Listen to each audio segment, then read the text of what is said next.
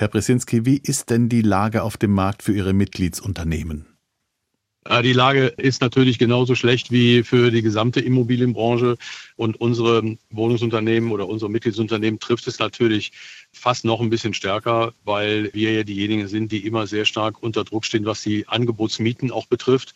Und für uns ist vor dem Hintergrund der Neubau halt jetzt besonders schwierig, weil wir unter enormem Kostendruck stehen und eben die Mieten, die momentan notwendig wären, unseren Nachfragern nicht anbieten wollen. Also ob das jetzt die kommunalen Wohnungsunternehmen sind oder auch die Genossenschaften, die einfach im Moment keinen Neubau machen, wenn da nachher bei 20 Euro Miete pro Quadratmeter rauskommt. Mhm. Aus Sicht von Mietern kommen ja vor allem die Großkonzerne wie Vonovia oder die Deutsche Wohnen nicht gut weg. Wie stellt sich das aus Ihrer Sicht, der Sicht der gemeinwohlorientierten Wohnungsbauer dar? Also ob wir jetzt gut wegkommen oder nicht, äh, ich denke, wir haben eigentlich schon äh, einen ganz guten Ruf und man weiß natürlich auch, dass wir diejenigen sind, die die Preise stabil halten und auch nicht einfach an Mieterhöhungen das machen, was wir machen könnten. Wir vermieten ja meistens unter dem Mietspiegel sogar und äh, unsere Bestandsmieten ziehen wir eben auch nicht hoch. Also die Durchschnittsmiete äh, unserer Mitgliedsunternehmen in Baden-Württemberg beträgt beispielsweise 7,18 Euro. Und da ist natürlich auch der ganze Neubau mit dabei, der natürlich wesentlich höher dann eben auch datiert, ganz klar. Was Vonovia und Deutsche Boden betrifft, ist ja inzwischen auch äh, mehr oder weniger ein Verein.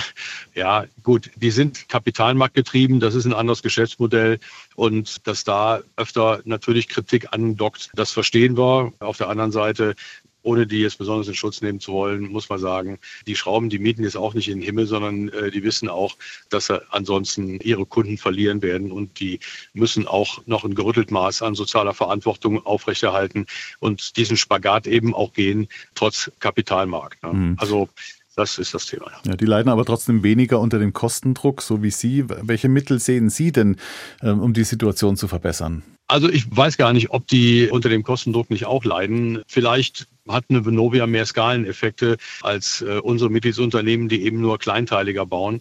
Das mag sein, äh, die machen auch eigene Entwicklungen in modularer Bauweise. Aber wir müssen uns eben alle, und das ist das Problem, was äh, uns eben auch sehr stark betrifft, wir müssen uns eben äh, alle danach richten, was in der Kommune auch gefordert wird. Also das hat was natürlich auch mit Bauleitplanung zu tun. Da geht es um die Frage, wie viel Zeit brauchen wir denn, um überhaupt eine Baugenehmigung zu bekommen. Das liegt dann nicht immer nur an den Baurechtsämtern, sondern eben auch an Bürgerbeteiligungsverfahren oder an der Bauleitplanung an sich, also Umweltverträglichkeitsprüfungen und ähnliches mehr. Da geht vieles eben auf die Zeitschiene und ähm, je mehr wir das auf der Zeitschiene haben, desto eher kommen wir natürlich mal an einen Punkt, wo die Rahmenbedingungen sich verschlechtern, wie wir das jetzt erlebt haben in den letzten ein bis anderthalb Jahren, wodurch dann Projekte auch gestrichen oder geschoben werden. Ne? Mhm. Und in der Situation befinden wir uns jetzt. Also wir brauchen im Grunde genommen eine Verbesserung der Rahmenbedingungen und eine Beschleunigung des Wohnungsbaus. Da geht es auch um Fördermittel, aber nicht nur, es geht auch um Bürokratie, es geht auch um die Frage, wer eben auch wirklich alles wie lange mitreden darf, bis endlich mal mit einem Bau begonnen werden kann. Die Probleme gibt es ja schon lange. Sie haben vor etwas mehr als einem halben Jahr in einem Positionspapier Forderungen an die Politik aufgestellt. Wurden die denn erfüllt? Nein, kann man jetzt leider so nicht sagen. Die Politik tut sich natürlich schwer, gewisse Dinge zurückzudrehen, die man jetzt mal eingeführt hat. Also beispielsweise äh, Bürgerbeteiligungsverfahren. Da ist ja auch die kommunale Ebene autark. Ne? Das, das kann ja jede Kommune auch machen, wie sie es für richtig hält.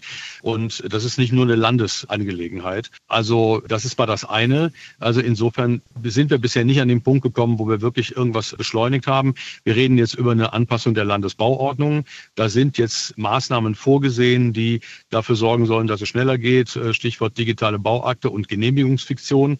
Es bleibt aber natürlich abzuwarten, ob jetzt nur durch die Einführung einer digitalen Bauakte, wodurch man natürlich erstmal Papier spart, um es mal ganz platt zu sagen, dann dahinter auch der Prozess dann funktioniert, der das alles beschleunigt. Dafür brauchen mhm. wir nun mal trotzdem Mitarbeiter, denn das macht jetzt noch nicht die KI auf den Baurechtsämtern, sondern das müssen die Menschen eben noch machen.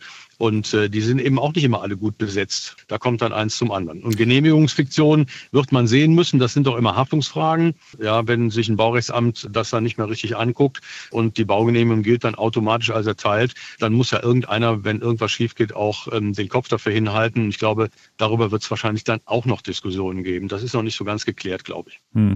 Bundesbauministerin Geiwitz ist ja mit dem Ziel angetreten, 400.000 neue Wohnungen im Jahr zu bauen. Das Ziel ist ganz klar verfehlt. Hat hat sie in Ihren Augen versagt? Ach ja, das ist immer schwierig. Ich meine, so eine Bauministerin ist ja auch nicht allein auf der Welt. Und das Ziel 400.000 Wohnungen, glaube ich, das kam vielleicht sogar eher von Scholz als von ihr und sie musste da mitmachen. Insofern möchte ich sie ein bisschen hm. in Schutz nehmen. So ehrlich muss man sein. Das ist auch ein schwieriges Geschäft. Und im Übrigen, es ist auch schwierig auf Bundesebene. Das sollte man eigentlich, finde ich, nicht machen. Ich finde es fast unseriös im Allgemeinen zu versprechen, man baue jetzt 400.000 Wohnungen, weil der Bund baut überhaupt gar nicht. Gebaut wird in den Kommunen, gebaut wird von Investoren. Und der Bund ist auch eigentlich gar nicht in der Lage, in unserem föderalen System einzig und allein dafür zu sorgen, dass die Rahmenbedingungen plötzlich so gut werden, dass alles wieder anspringt. Dafür mhm. ist ein Zusammenspiel notwendig von kommunaler, Landes- und eben auch Bundesebene. Also insofern möchte ich das ein bisschen relativieren. Jeder ist da irgendwie ein bisschen mit Schuld dran. Wir brauchen einen Schulterschluss. Wir müssen da die Dinge zusammenbringen und die Politik muss hier und da und dort auf Positionen einfach auch mal verzichten, weil sonst springt das ganze System nicht mehr so richtig an. Und da fehlt uns wirklich die Zeit, weil ich verweise nur mal darauf, wenn die Babyboomer in Ruhestand gehen, dann sind die immer noch da und wohnen irgendwo. Und die Fachkräfte, die dann deren Arbeit machen, die müssen dann noch kommen und die müssen dann auch irgendwo wohnen. Also das Problem wird sich Ende der 20er Jahre wahrscheinlich noch verschärfen.